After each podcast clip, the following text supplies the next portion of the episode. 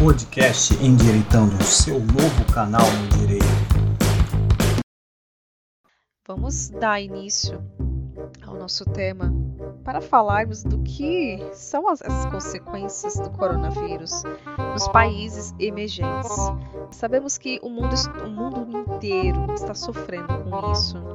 Inclusive, é necessário falar também sobre a importância do, do combate a esta problemática, a este vírus que infelizmente está ceifando várias vidas, não somente no nosso, no nosso Brasil, mas no mundo todo também importante falar que países pobres, países que ainda estão em desenvolvimento, estão sofrendo cada vez mais, seja por falta de recursos para combater, é, por falta de medidas sanitárias que deveriam ser obrigatórias, mas infelizmente são inviáveis para outros países, seja por conta de ser muito caro ou por conta do negacionismo que há em volta né, dessa problemática.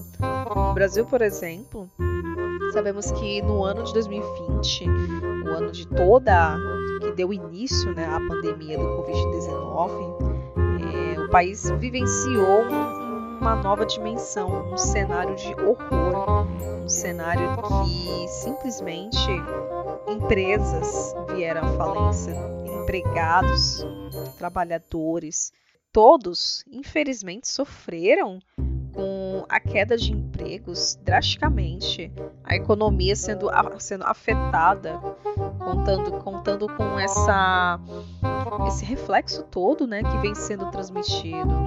Um exemplo disso podemos dar é, o, o, reflexo que está sendo transmitido na nossa política, que tem sido influenciada justamente por conta de toda, toda essa problemática em si o coronavírus trouxe reflexos negativamente falando, reflexos que influenciou muito nas decisões, nas decisões democráticas, também envolvendo não só a todo o território nacional, mas um plano de emergência que teve que ser imposto.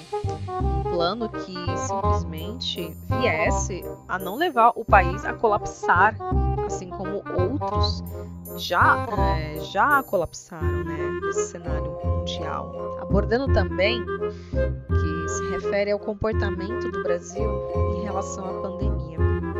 Nós vimos que no último ano, né, nos últimos meses, o Brasil tem, tem tomado decisões que super influenciaram é, na sociedade. No caso, o que está sendo pautado atualmente na CPI do Covid, é, que, querendo ou não, traz né, esse palanque todo, é, essa, to essa investigação para visualizarmos como realmente o governo está se portando é, com, toda, com todo esse problema. Infelizmente, nosso governo tem sido negacionista e imprudente, despreparado no combate ao coronavírus. Fora que às vezes se mostra contrário a, ao, ao, combate, às vezes não se mostra, é, fica tudo muito confuso e isso divide a população que, no caso, gostariam que no nossos governantes se importassem ao menos com a, a saúde e a vida dos cidadãos. Assim como a Constituição Federal fala do direito à vida, é, junto com seus direitos e garantias fundamentais, é necessário ver esse protecionismo envolto desse, desse pesadelo global que estamos, que estamos vivenciando. É preciso salientar que, devido a toda essa atmosfera tenebrosa que a sociedade vive, o sistema de saúde público, o SUS, por exemplo, por mais precário que seja, está sobrecarregado por, devido à alta demanda dos leitos que o coronavírus impacta.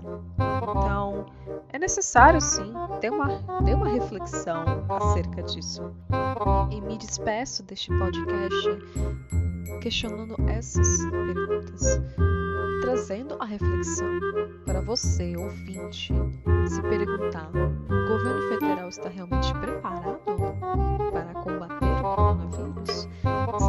Preparado e se importando com seus cidadãos? Eu acredito que este não é o momento oportuno de ficarmos ainda persistindo nas polarizações políticas.